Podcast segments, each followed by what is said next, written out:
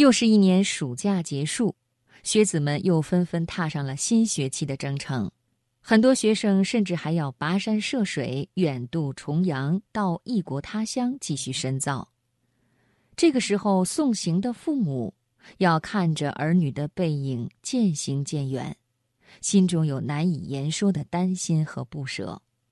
而有多少子女能真正懂得和体会父母这份爱的牵挂呢？今晚接下来的时间里，我给朋友们带来肖复兴的文章《爱》。不超重。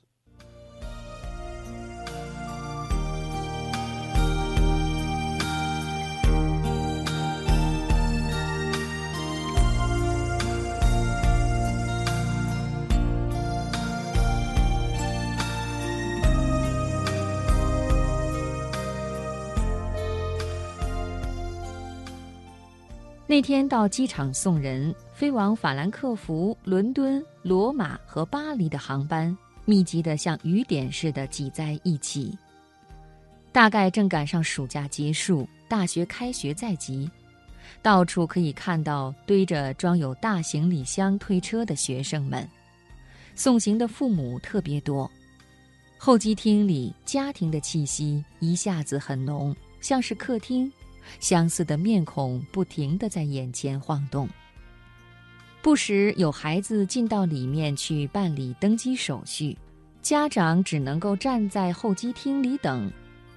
儿行千里母担忧，他们都伸长了脖子，把望眼欲穿的心情赋予人头攒动的前方。不时便又看见有孩子匆匆地从里面走出来，给家长一个渴望中的喜悦。不过，我发现匆匆出来的孩子，大多并不是为了和送行的父母再一次告别，也很少见到有依依不舍的场面。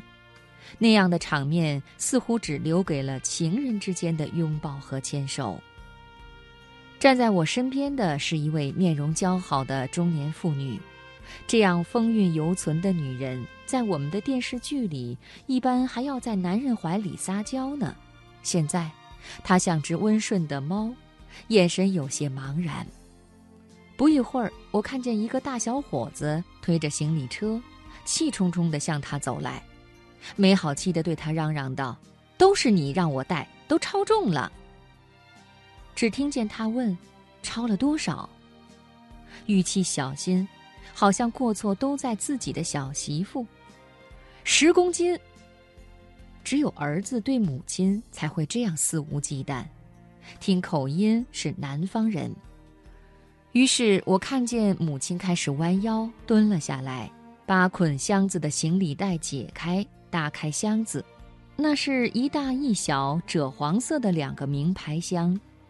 儿子也蹲下来和母亲一起翻箱子里面的东西，首先翻出的是两袋洗衣粉，儿子气哼哼地嘟囔着。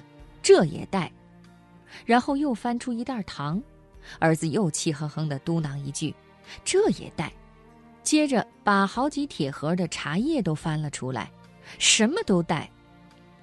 母亲什么话都没说，看儿子天女散花般把好多东西都翻了出来，面前像是摆起了地摊儿。最后，儿子把许多衣服和一个枕头也扔了出来。